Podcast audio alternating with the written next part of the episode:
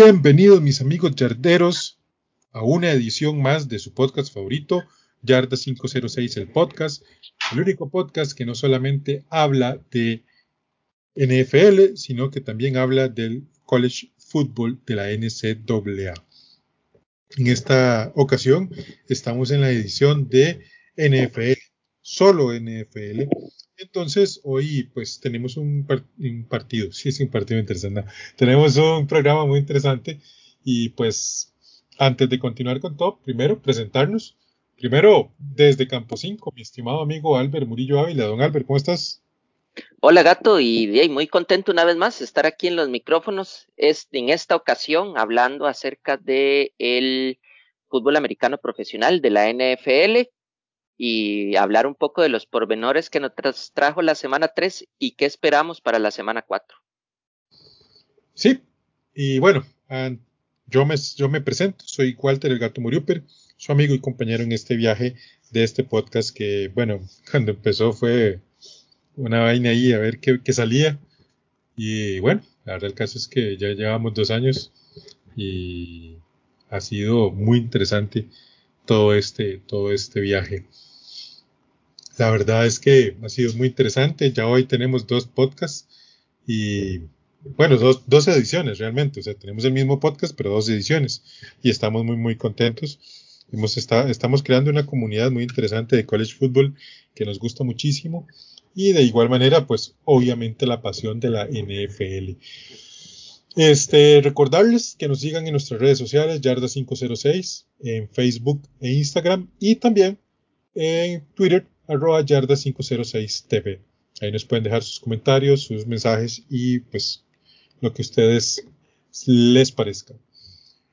Y bueno, ahora sí, vamos a pasar a los, a los temas que nos competen en esta, en esta tarde, en esta hora.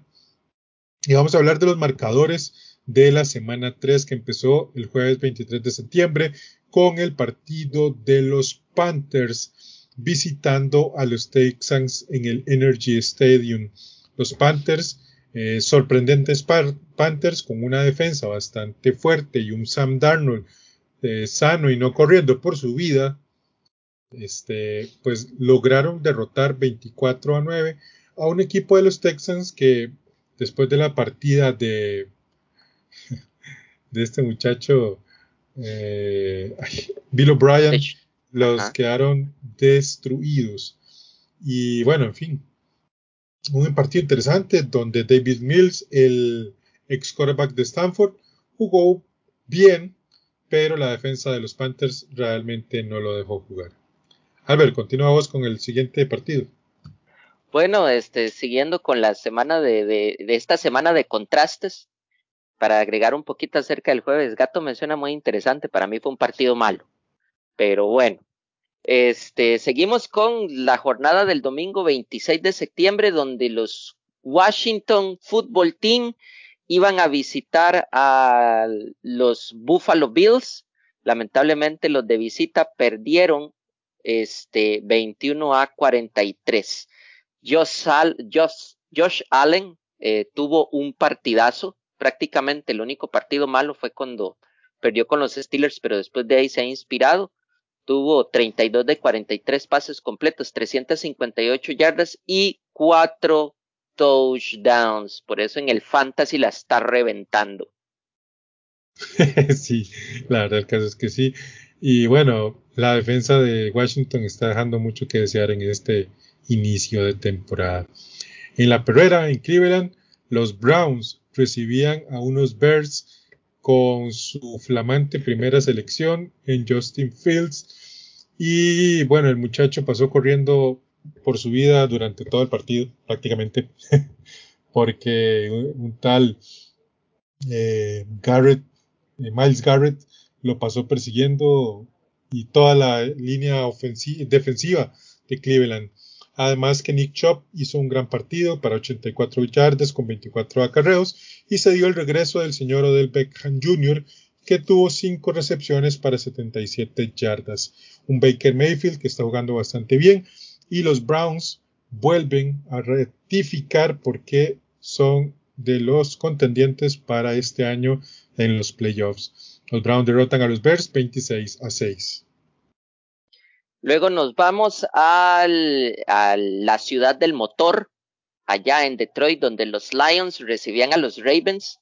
Estos Lions que a pesar de que están en reconstrucción, hay que darles el mérito de que están peleando los juegos. Una vez más vuelven a perder 17 a 19 contra unos Ravens que igual van, van entonados para llevarse la AFC Norte y un Lamar Jackson que tuvo 16 de 31 pases completos, 287 yardas y un touchdown. Y que también estuvo en la rúbrica de carrera con 7 carreras y 58 yardas. Verdaderamente, Lamar Jackson, digan lo que digan, cuando el muchacho juega, juega bien. Sí, sí, sí. La verdad es que los haters gonna hate, pero el chavalo está haciendo muy bien su trabajo. Todo el mundo aplaude a la diva Rogers por el pase que hizo al final y que acercó al pateador. Y nadie habla de que la Lamar hizo exactamente lo mismo, acercó al pateador y ganaron. O sea, eh, es lo mismo. Pero en fin, a uno le echan miel y al otro no tanto. En Tennessee, este, los Titans, que hasta le hicieron un homenaje a los, a los antiguos Houston Oilers a uno de los jugadores ex integrantes de ese equipo, creo que ex directivo, no, no estoy muy seguro, recibieron unos Colts que lamentablemente vuelven a perder 25 a 16, un equipo que defensivamente genera este, pérdidas de valor, pero que a nivel de ofensiva está totalmente estancado.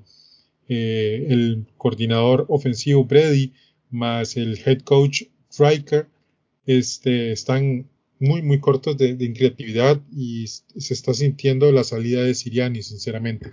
Y además que las lesiones pues han afectado muchísimo en la parte de los Titans. Derrick Henry, brutal, con 28 acarreos y 113 yardas.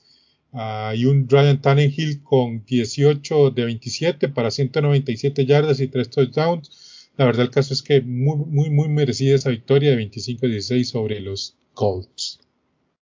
Y luego, gato, nos vamos a la casa de los Kansas City Chiefs, allá en el estado de Missouri, en donde Pat Mahomes recibía a su rival, prácticamente ya consagrado, su rival acérrimo, eh, Justin Herbert, y los Chargers, en contra de todo pronóstico, derrotan a los Chiefs 30-24 un partido muy bueno, verdaderamente fue de los mejores de la jornada. Justin Herbert verdaderamente la reventó con 26 de 38 pases completos, 281 yardas y 4 touchdowns. Verdaderamente Justin Herbert estar levantando la mano y decirle, yo no le tengo miedo a los chicos de Kansas City. Sí, bueno, hacer la salvedad que la defensiva de los Chiefs está muy mal. Parece un queso porosa, porosa, porosa. En fin, en Foxborough, en el Pedro Navajas, en el Gillette Stadium, los Patriotas recibieron a unos Saints que una vez que recuperaron otra vez a su defensiva, ya después de que tuvieron una semana muy un poco complicada, volvieron a ganar esta vez 28 a 13 a unos Patriotas que igualmente se están quedando un poco cortos con el juego ofensivo. Le, le, tienen confianza a Mac Jones, pero no le tienen confianza, o sea, no le sueltan el brazo. Y las veces que le sueltan el brazo es en posiciones bastante desfavorecedoras para el muchacho. Entonces la cuestión se está volviendo un poco complicada. Alvin Camara tuvo 24 acarreos para 89 yardas. Y el mejor de receptor, pues fue eh, Candy Bourne con seis recepciones para 96 yardas y un touchdown de New England. Un partido interesante, cosas buenas para los Saints, Vamos a ver qué pasa alrededor, porque acuérdense que todavía faltan los, los duelos divisionales, ¿verdad? De los Saints. Pero muy interesante por el momento. Bueno, y ahora nos vamos a la Gran Manzana, donde los G-Men, los Giants, recibían a los Falcons. Y ya los Falcons vuelven a encontrar la senda del triunfo al ganar 17 a 14. Eh, unas felicitaciones para Matt Ryan y esos Falcons que obtuvieron una victoria que verdaderamente era una victoria presupuestada. Los Giants no están muy bien, sin embargo, están dando este, la pelea. Pero ahí será hasta la próxima semana a ver qué ocurre con esos chicos de New York. En la ciudad del acero, un equipo que está empezando a generar muchas, muchas dudas. Los Steelers caen derrotados por un tal Joe Burrow y los Cincinnati Bengals 24 a 10. Defensivamente están bien, pero definitivamente Ben Roethlisberger este, pues necesitan un cambio. Creo que no va a ser este año, no creo que lo que tengan en casa les, les dé, prefieren seguir con, con Ben, pero sí va a ser un año largo para los Steelers este año.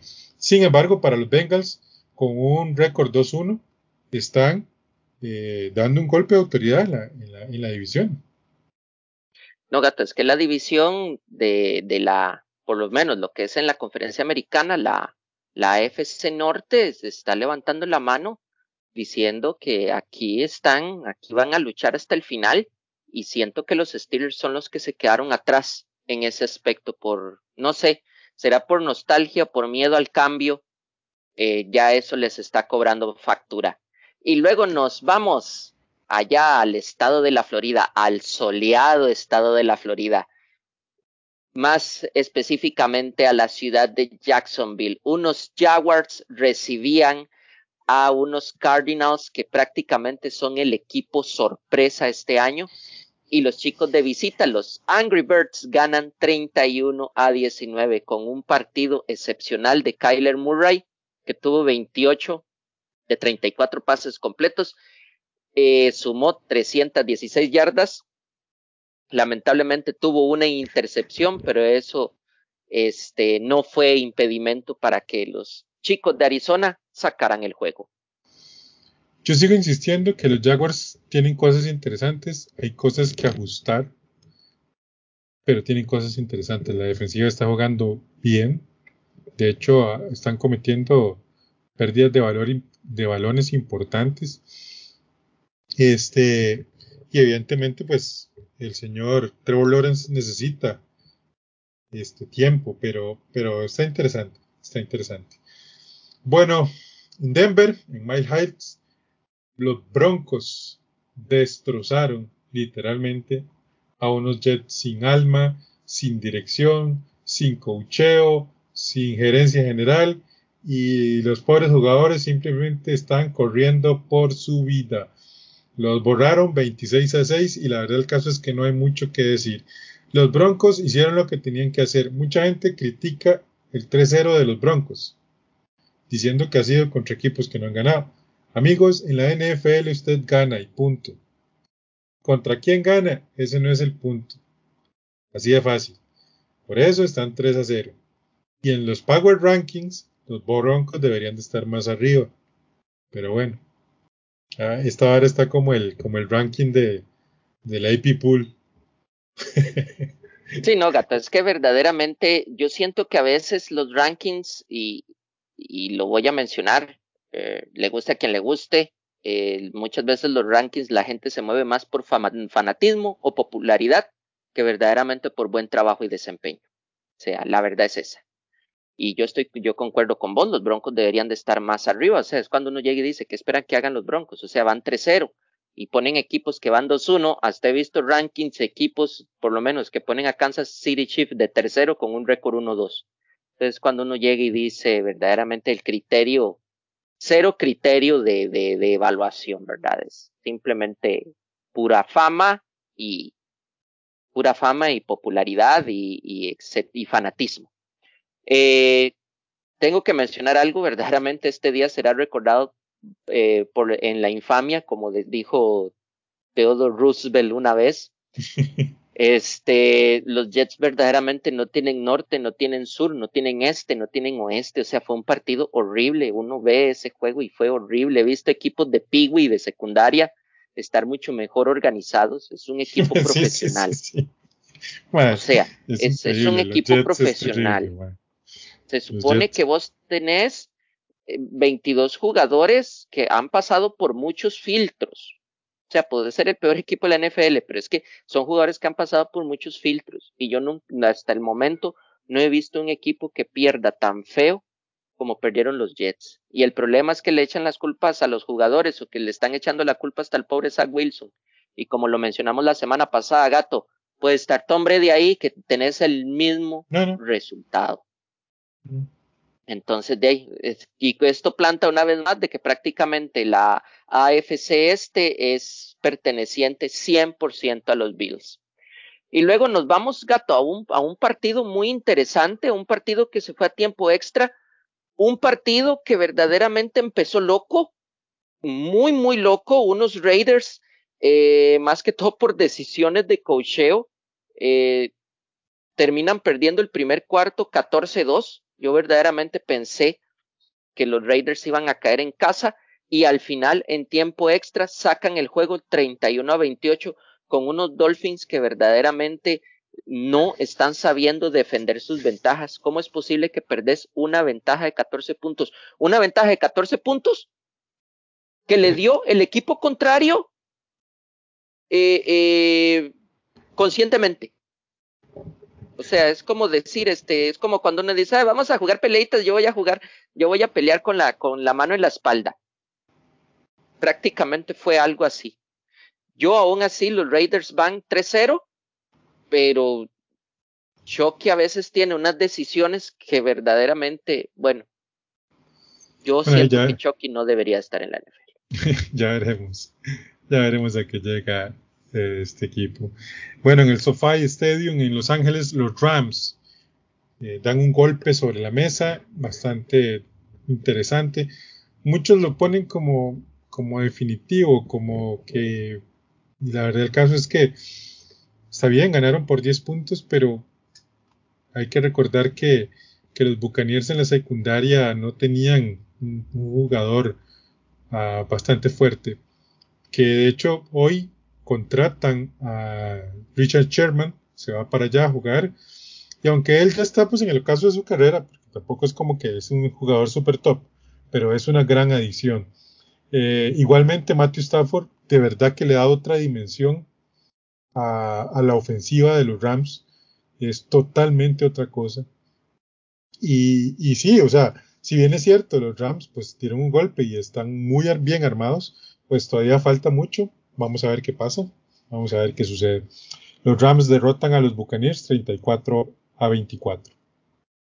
Sí, un saludo para Afonso también, que es fiel seguidor de, Matt Stafford, lo apoya fervientemente. Sí, sí, lo ama. Lo ama completamente, lo ama. Y verdaderamente, eh, Gato, era un partido que se estaba, estaba presupuestado para que los Buccaneers perdieran. Verdaderamente no, no es sorpresa para nadie. O sea, son de esos partidos que hasta los mismos Buccaneers dicen, man, si lo sacamos excelente, si lo perdemos, no importa, está dentro del, del, del presupuesto. Ahora nos vamos a la ciudad púrpura de Minnesota, en donde unos Vikings recibían a unos Seahawks y estos Vikings terminan ganando el juego 30 a 17. Unos Seahawks que verdaderamente están haciendo bien las cosas, pero no les está alcanzando para, para cerrar los juegos bien. Tanto así que se refleja en ese marcador que anotaron en el primero y segundo cuarto, pero en el tercer y cuarto cuarto estuvieron desaparecidos. Ahorita tienen un récord 1-2, pero vieras qué gato, que a mí eso no me preocupa porque dentro de mis proyecciones yo ponía que los Seahawks iban a iniciar mal, pero iban a cerrar bien la temporada y, y espero que se me cumpla, ¿verdad? Por el bien de un equipo de los favoritos de la NFL hoy en día. Sí, sí. vamos a ver qué pasa. La, la, temporada joven, estamos en el primer mes, o sea, no, no, hay, no hay, que entrar en pánico. Eh, en el Levi's Stadium, en San Francisco, los 49ers recibían a unos Packers que hasta el final dieron pelea. Ambos equipos dieron un gran espectáculo. La verdad, el caso es que fue un gran, gran, gran partido. Y los Packers terminan ganando 30 a 28. Gato, yo quiero, yo quiero abonar algo para, para cerrar es un toque. He estado escuchando muchos comentarios y mucha gente echándole la culpa a Jimmy Garapolo de la, de la derrota de los, de los 49ers. No, no. Eh, y es gente especializada, ¿verdad? No estamos hablando que es cualquier bombetas. Pero sin embargo, yo voy a discernir, o sea, Jimmy Garapolo hizo el trabajo que tenía que hacer, ok, faltaban 14 segundos para que terminara el tiempo, pero de ahí, si también vos sabes que si duras mucho tiempo para sacar una jugada, más rápido te la van a leer y van a predecirla.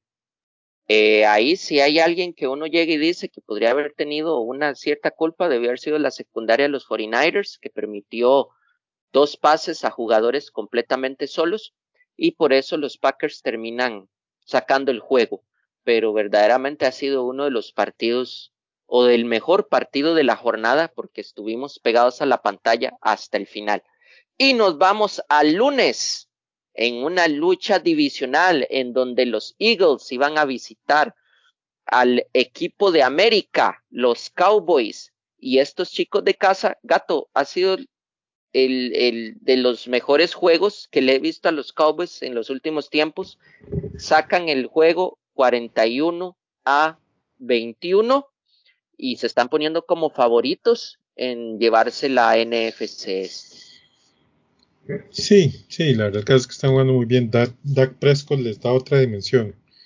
Eh, para los otros, otro, otro jugador que tiene una cantidad de haters que no entiendo yo, este, demuestra que, que, ese equipo es el de él, punto. O sea, que si ese equipo no tiene a Dak Prescott, pues es complicado.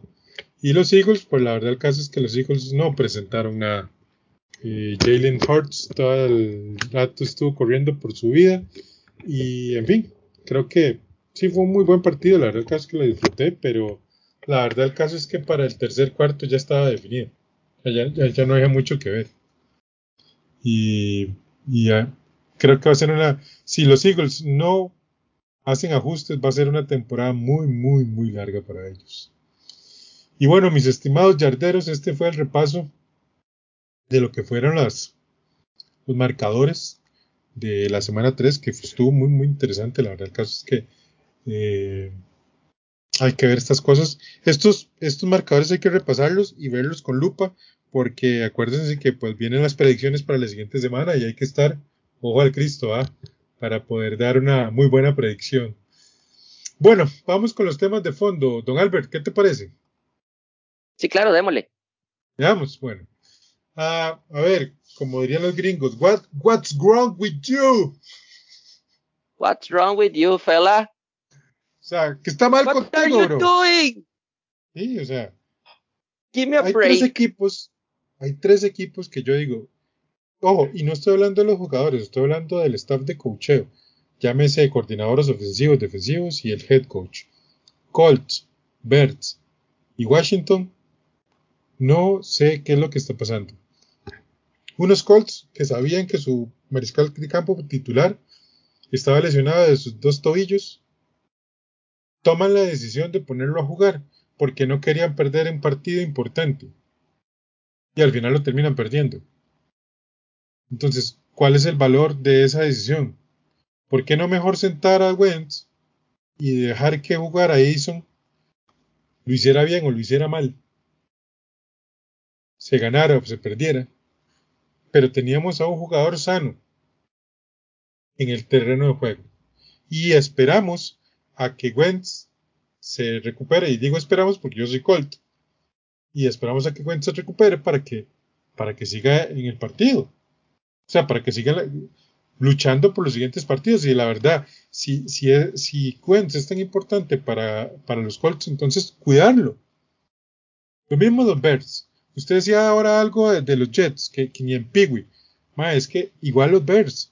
Yo no sé si, o sea, ustedes han visto unas imágenes de análisis, si no, búsquenlas en, YouTube, donde los, los, los linieros ofensivos están tacleando al aire.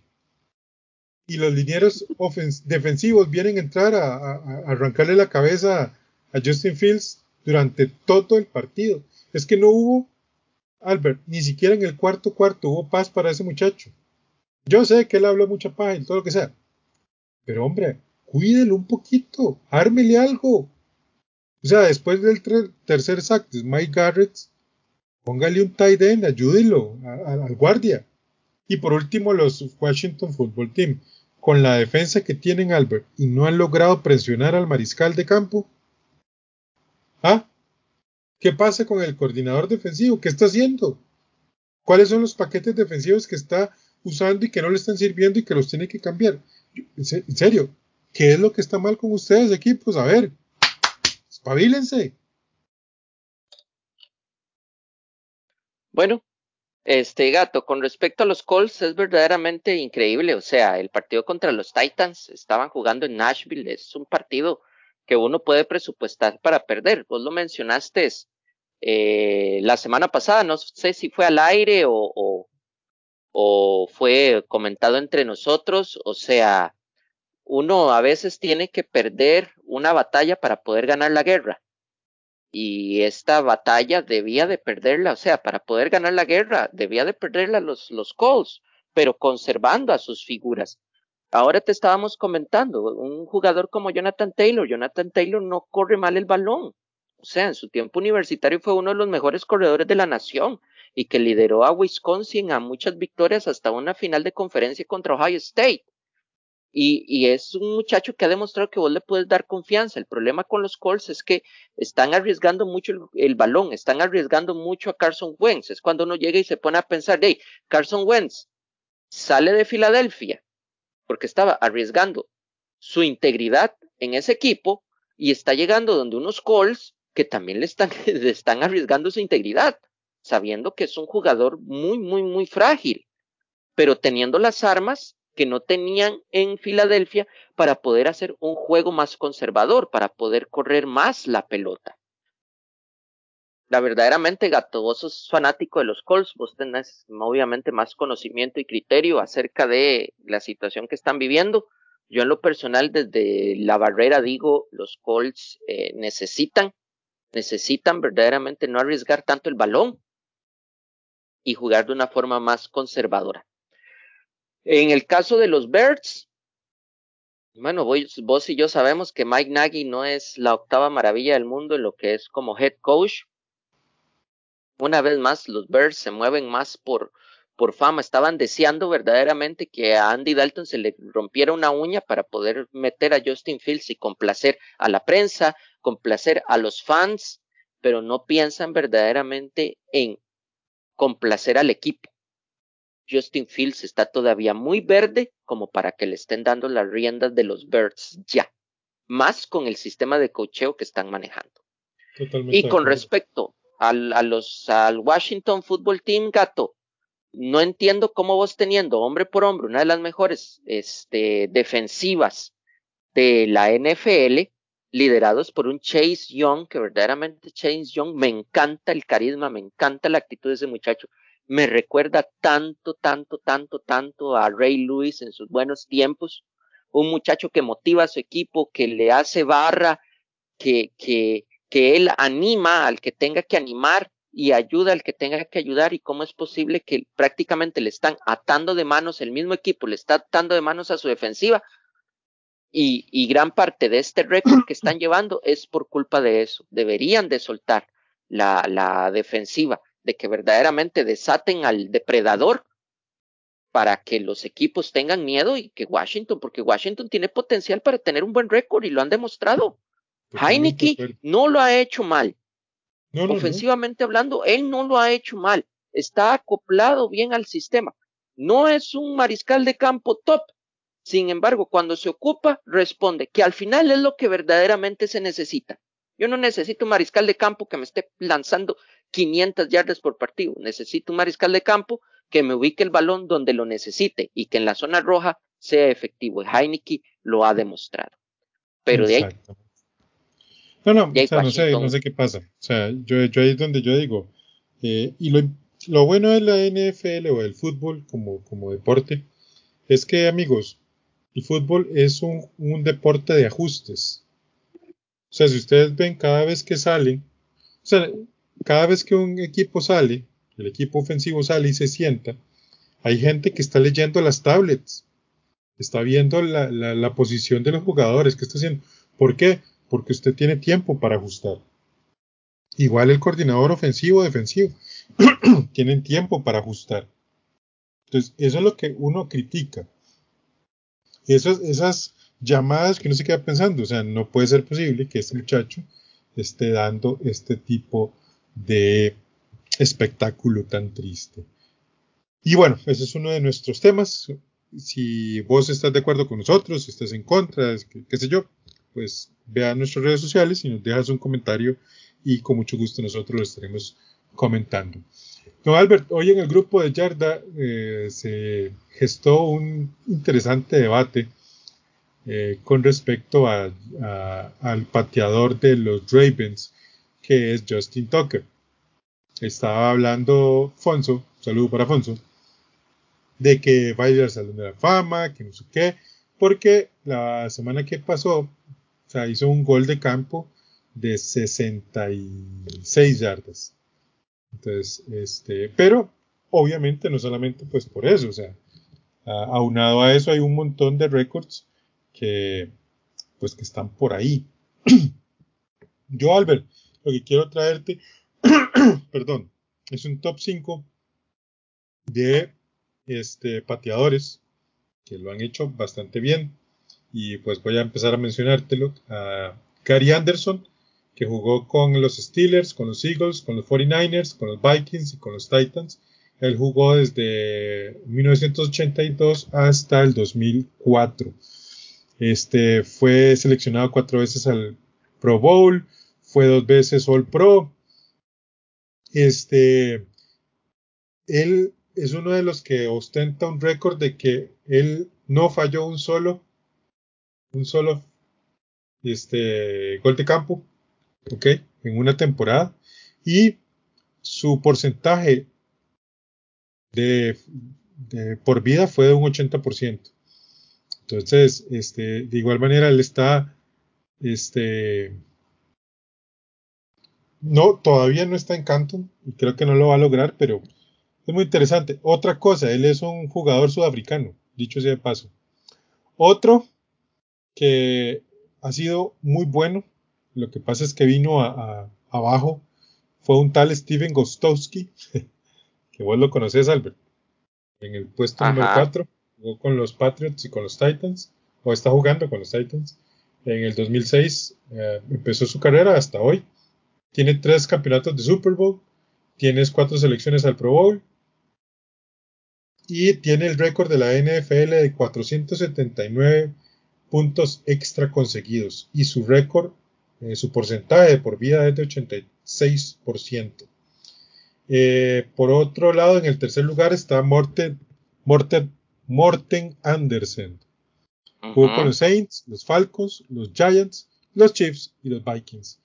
Ah, estuvo como dos veces por ahí, no sé, jugó ah, en el 1982 hasta, hasta el 2004 y después como que hubo un año ahí que salió del retiro del 2006 al 2007.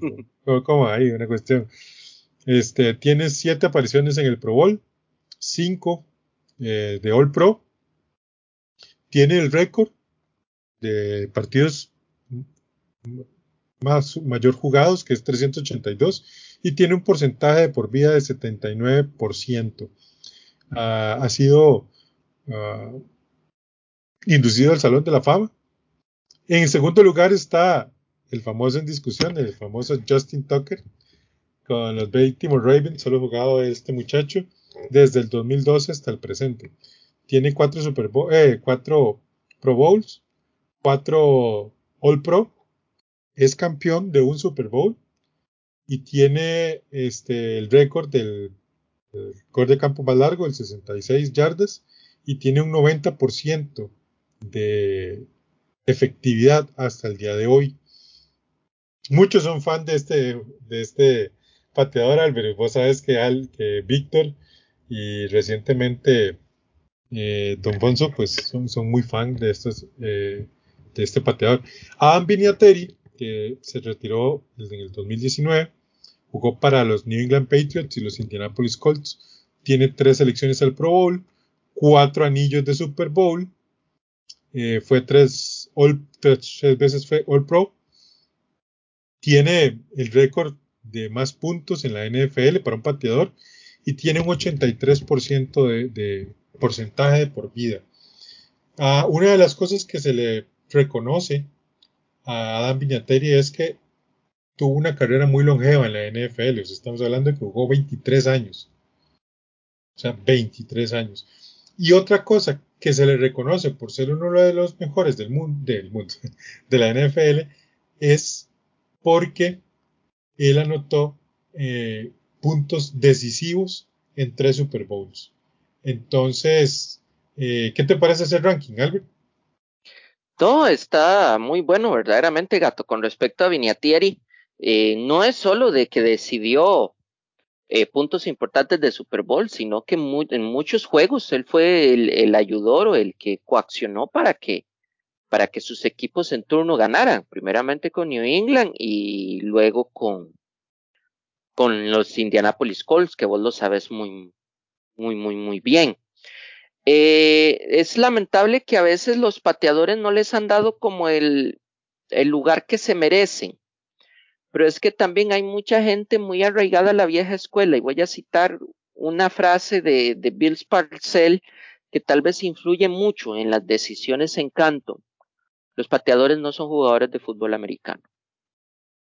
Una frase tan simple como esa ha hecho que tal vez mucho de, este talento que vos has mencionado este, se les haya negado las puertas o se les niegue las puertas. Yo siento que Viniateri va en rumbo a ser el primer kicker este, en ingresar al, al Salón de la Fama porque verdaderamente fue, ha sido una carrera eh, incomparable. Y yo creo que ya con eso se va a abrir la puerta a que los pateadores sean, sean considerados en, cuenta más adelante para lo que son los ingresos del Salón de la Fama en Canton. Eh, es una lástima porque muchas veces los pateadores son muy importantes para que un equipo gane un partido y aún así no les han dado el lugar que se merecen. Y vamos a ver qué pasa en el futuro. Vamos a ver qué sucede. Y no, Alfonso, no. Justin Tucker no es el mejor. Lo es el señor Adam Benatier y lo será durante mucho tiempo.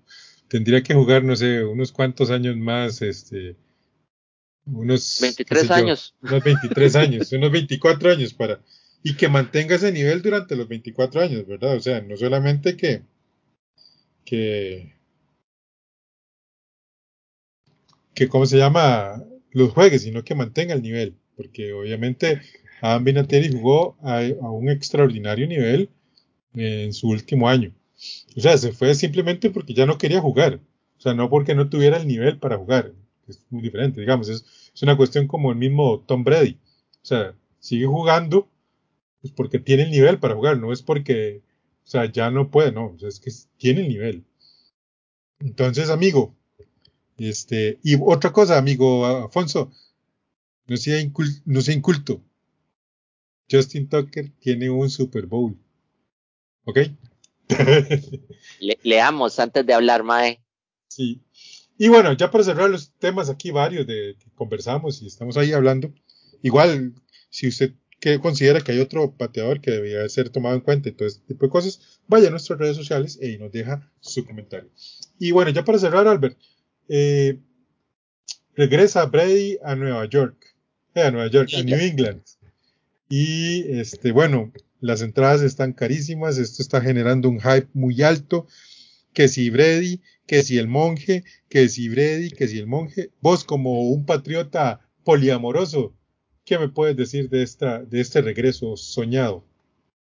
Eh, Toño pasó una animación hoy en la mañana que, que estaba muy, muy, muy interesante, verdaderamente me encantó y ahí le ponían prácticamente título al, al juego de este, es el domingo, ¿verdad? Sunday Night Football. Sí. Pues Monday, el Sunday Night Football, el famosísimo The Goat Bowl o el tazón de la cabra, y vamos a ver por primera vez, nunca nadie pensó en que iba a llegar ese momento en que ver a Tom Brady jugar contra los New England Patriots. Ningún fan acérrimo al equipo jamás se iba a imaginar eso. Todo el mundo pensó que Brady iba a terminar. Una cosa. Hay una publicidad en, en, New England en estos días que dice The old is no longer the best without your goat.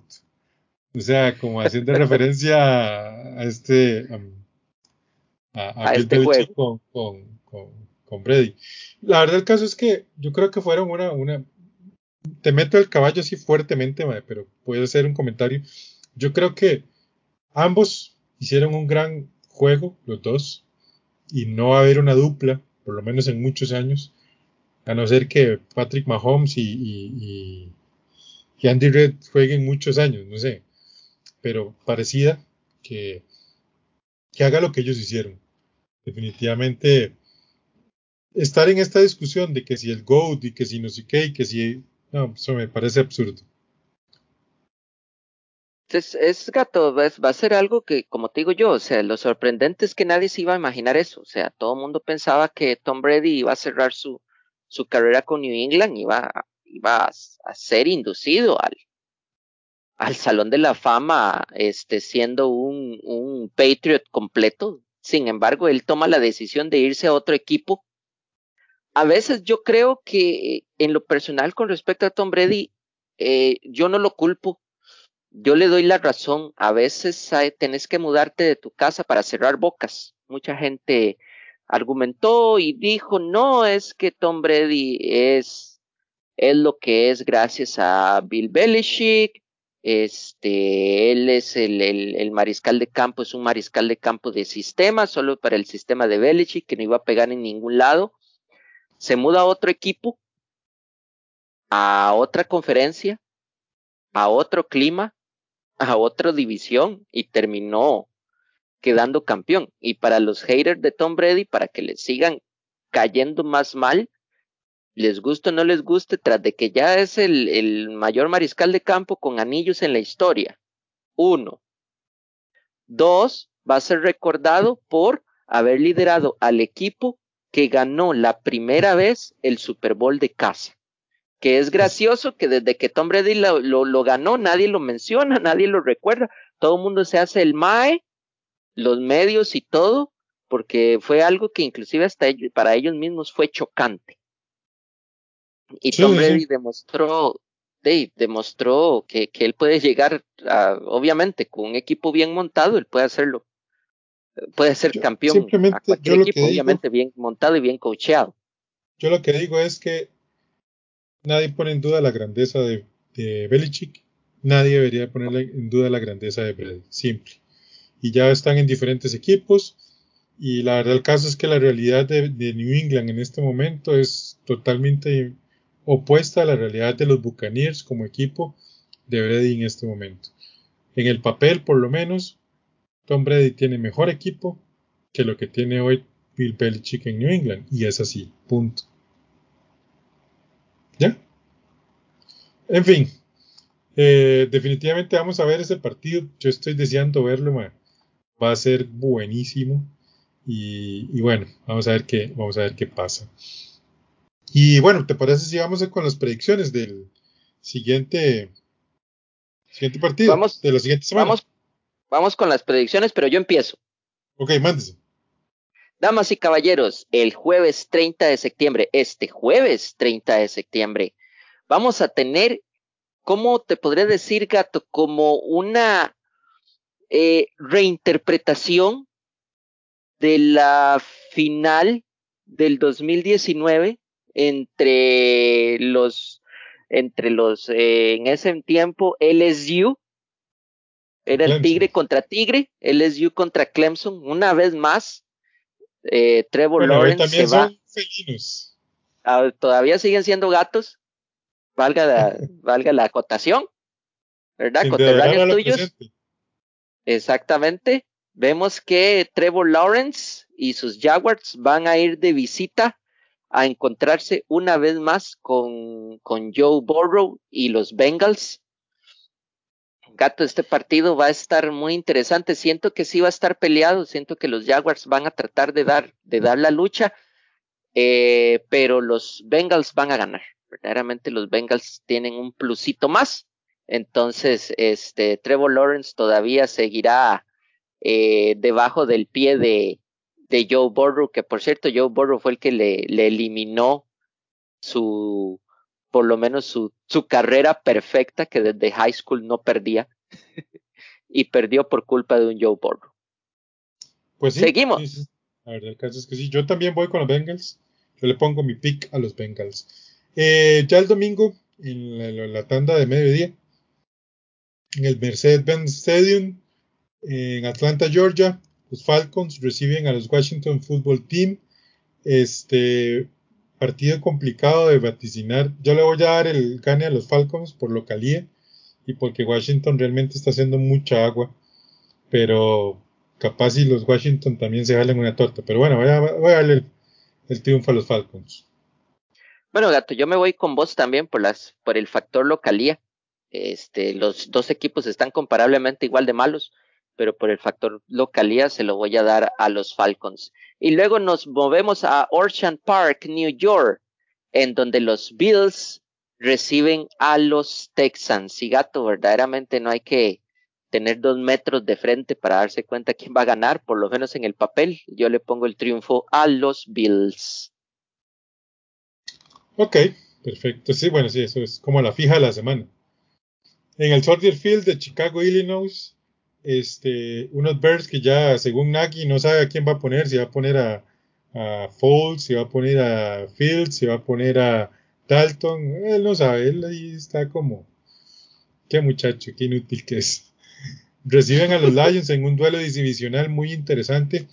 Yo le voy a dar el triunfo a los Lions, porque la verdad el caso es que los Lions han perdido por muy poquito, haciendo muy buenos partidos, y eh, este va a ser el, primer juego que ganen los Lions. Si los Lions juegan como jugaron contra los Ravens el fin de semana pasado, los Lions van a ganar. Yo también le doy el punto a los, a los Lions. Y luego nos vamos al estado de la estrella solitaria, donde más directamente en Arlington, Texas, donde está el AT&T Stadium y los Cowboys reciben a los Panthers. Gato, yo le doy mi pick a los Cowboys. Yo también le doy el pick a los Cowboys, aunque va a ser interesante ver la defensa de los Panthers contra la ofensiva de los Cowboys. Vamos a ver qué, qué tal va a ser ese enfrentamiento. En el Hard Rock Stadium, en Miami Gardens, Florida, unos Dolphins um, reciben a unos alicaídos Colts. Este. A ver, mi corazón Colts le va a poner el pick a los Colts, pero creo creo, creo, creo que la verdad van a ganar los Dolphins. Gato, yo en lo personal, yo, yo sí me voy a inclinar a tu lado. No sé, yo los Dolphins siento como que no les están saliendo bien las cosas y yo siento que este va a ser el primer triunfo para los Colts. Es el más accesible para, para empezar un, para lograr el 1-3. Y luego nos vamos una vez más a la ciudad púrpura, allá en Minnesota, donde, en Minneapolis, Minnesota, en donde los Vikings reciben a unos imparables e intratables Browns. Gato, los Browns van a ganar ese juego. Sí, los Browns van a ganar ese juego. Stefanski va a regresar a su ex equipo. Acordarse que él era el coordinador defensivo de, Ofensivo. de los Vikings. Ofensivo, perdón, sí. Este, y, y en fin, va, va, a ganar los, los Browns. Eh, en el Caesar Superdome, ahora sí en el regreso del, equipo de los Saints a New Orleans, los Saints van a recibir a los Giants y esta es otra fija de la semana. Señores, aquí van a ganar los Saints sí o sí. Sí, claro, recordar que ya el Caesar Superdome está rehabilitado después de un pequeño incendio que tuvieron, más lo del eh, huracán que también tuvieron que sufrir pero a pesar de todas esas malas experiencias, se vaticina un triunfo en casa para los Saints. Yo vaticino eso también. Y ahora nos movemos al MetLife Stadium, allá en New Jersey, donde unos patéticos Jets se enfrentan a unos fuertísimos Titans y obviamente aquí no hay que darle mucha jupa a esto, los Titans van a ganar y por goleada. Sí. Otro, otro juego que. Qué cosa más terrible. Los. En el Lincoln Financial Field de Filadelfia. perdón. Los Chiefs van a visitar a los Eagles que muy probablemente vayan a recibir una, una derrota más. Uh, en esta vez en manos de los jefes de Kansas City. Eh, Patrick Mahomes no va a perder un partido consecutivo. Sí, jamás vamos a ver a los Chiefs 1-3, verdaderamente. Yo también siento que los Chiefs van a ganar porque necesitan ganar verdaderamente y está factible para hacerlo.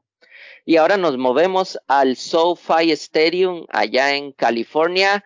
Gato, uno de los partidos de la semana. Empezamos la tarde, la jornada de la tarde con unos Cardinals jugando contra unos Rams.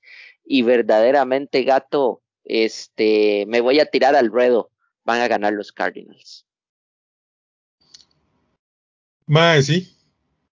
Yo, yo, yo también digo que van a ganar los Cardinals. Eh, los Rams uh, están jugando muy bien, la verdad, el caso, pero, pero en esta ocasión creo que son duelos divisionales. Dicho sea paso, este, este partido es a las 2 de la tarde, así que van a poder verlo. este, eh, de hecho, este domingo, Albert, hay dos. Esa división tiene juegos divisionales. Los Cardinals visitan a los Rams y los Seahawks visitan a los 49ers. O sea, esa franja de California va a estar ahí eh, con mucho, a puro fútbol, a puro fútbol. puro fútbol. Y yo le pongo mi pick a los Cardinals. Y como ya lo adelanté en el Levi's Stadium en Santa Clara, California, los 49ers reciben a los Seahawks. Y aquí le voy a dar mi pick a los 49ers. La defensa de los Seahawks está haciendo mucha agua, mucha agua. Necesitan corregir muchas cosas. Sí, gato, yo verdaderamente también le doy el triunfo a los 49ers. Verdaderamente el récord de 2-1 es maquillado porque bien, bien podrían haber llegado los 49ers eh, 3-0 a esa contienda. Y sí, van a ganar los 49ers, no hay ninguna duda de ello. Y luego nos movemos a Mile High, allá en Denver, Colorado, donde los Broncos reciben a unos Ravens. Gato, yo le doy el triunfo a los Ravens. Se les acabó el invicto a los Broncos. Sí, sí, sí. Va a ser un partido interesante, Albert. La verdad, el caso es que va a ser un partido muy interesante ver, pero se le acaba el invicto a los Broncos. O sea, definitivamente. Y en Lambeau Field, en Green Bay, Wisconsin, los Steelers van a visitar a unos Packers que están inspirados con la diva. Y Albert, dígalo, por favor, dígalo, dígalo, dígalo. Allá en la tundra congelada. Pero todavía no está congelada, pero ya casi. Pero ya casi, ya está haciendo frío. los Packers, yo le pongo el pick aquí a los Packers. Es muy difícil que los Steelers vayan a ganar allá.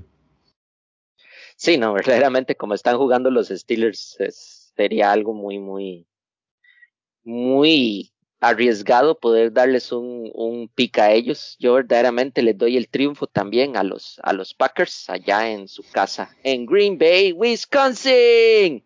Y luego nos vamos a la noche en el famosísimo Sunday Night Football, como tiene que ser, en el Pedro Navaja, allá en Foxboro, Gillette Stadium, un partido donde enfrenta padres contra hijos, donde nadie sabe a quién irle. Los Patriotas de Nueva Inglaterra reciben a su hijo pródigo Tom Brady y los Buccaneers en un juego que va a quedar grabado en la historia. Y yo en lo personal no sé a quién darle porque tengo mi corazón partido en ese momento.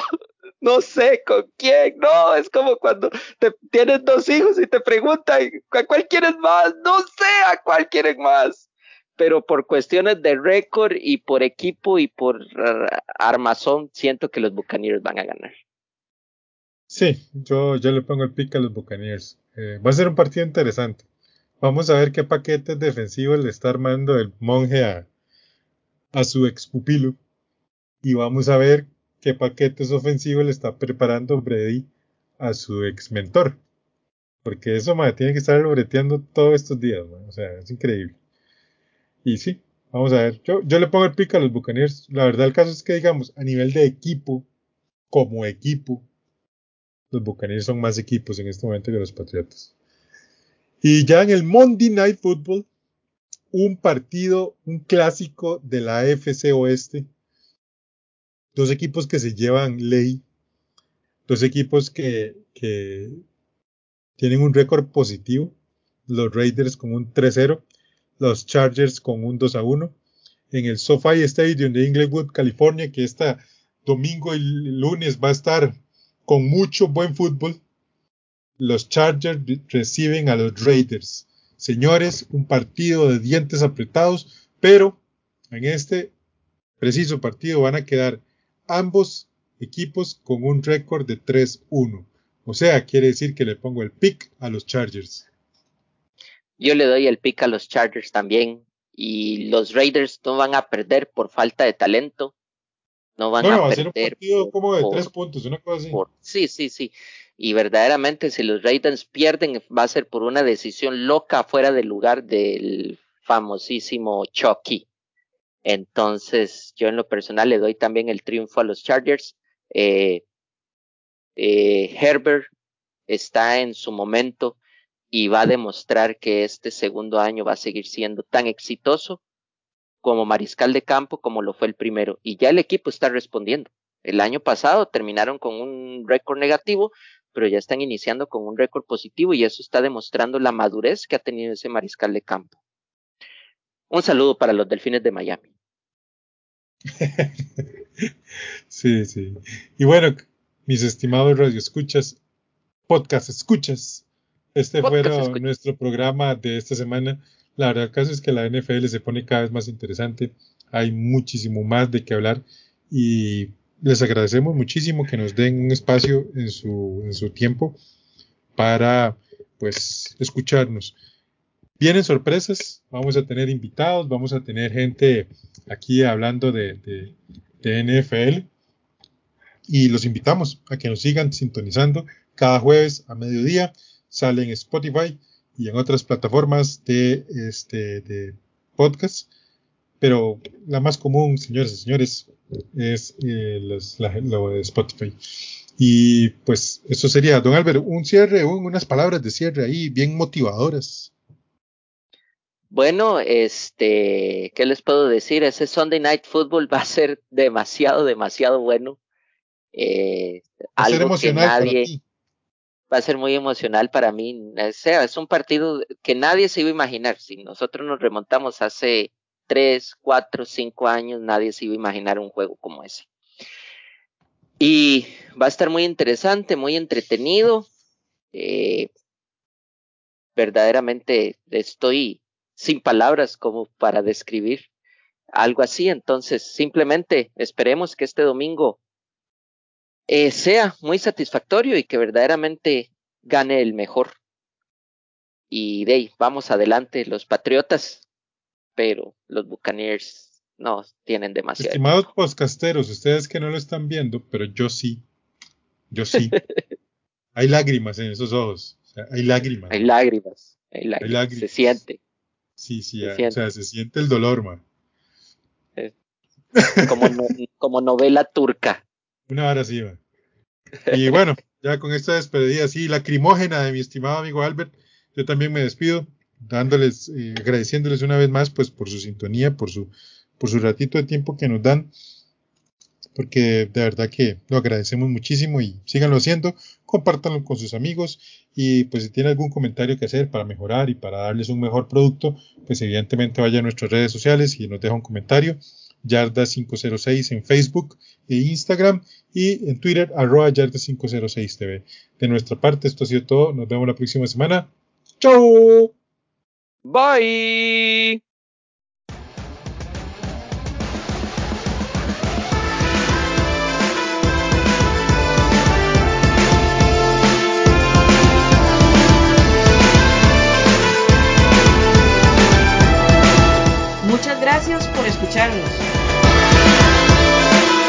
Te invitamos a seguirnos en nuestras redes sociales, donde todos los días compartimos información de la NFL y de la NCAA.